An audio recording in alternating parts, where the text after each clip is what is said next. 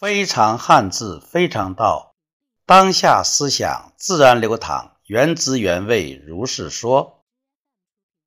如果言语的语，它是指人的肢体或者感官的接受和输出所取得的一个效果和印象，那么语字就和人的眼、耳、鼻、舌、身。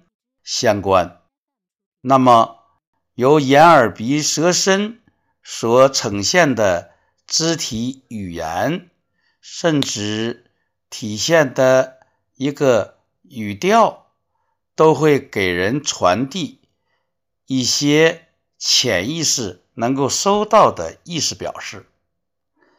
在这点上，和小孩儿接触中。你会体会的更深刻。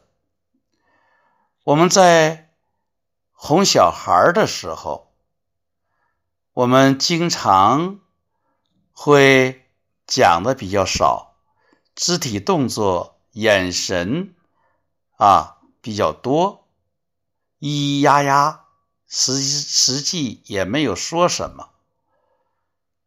但是我们有一个共同点，就是。我们千方百计的要符合孩子，要响应孩子，啊，要和孩子达成同频，啊，也就是找孩子和我们的共同点。所以这个“哄”字呢，是口加个共，就是用口，用你的肢体语言。来和孩子达成一致，这样呢，孩子就有个安全感，就会不哭不闹了。这是很有意思的。我们说哄太太也是一样的，也是要跟他达到一个找到一个共同点，在一个点上取得一致，啊，让他破涕为笑。让他多云转晴，这是一个比较有意思的。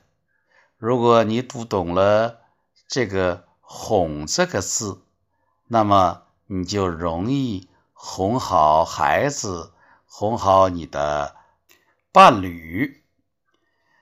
哄是求同啊，找到一个共同点，在点上共鸣。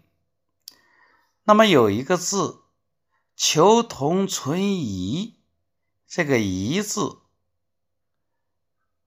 你知道它的繁体字怎么写吗？如果你知道它的繁体字怎么写，你可能就对“疑”有一种新的认识。热爱汉字，用心琢磨；热爱汉字。用心传播。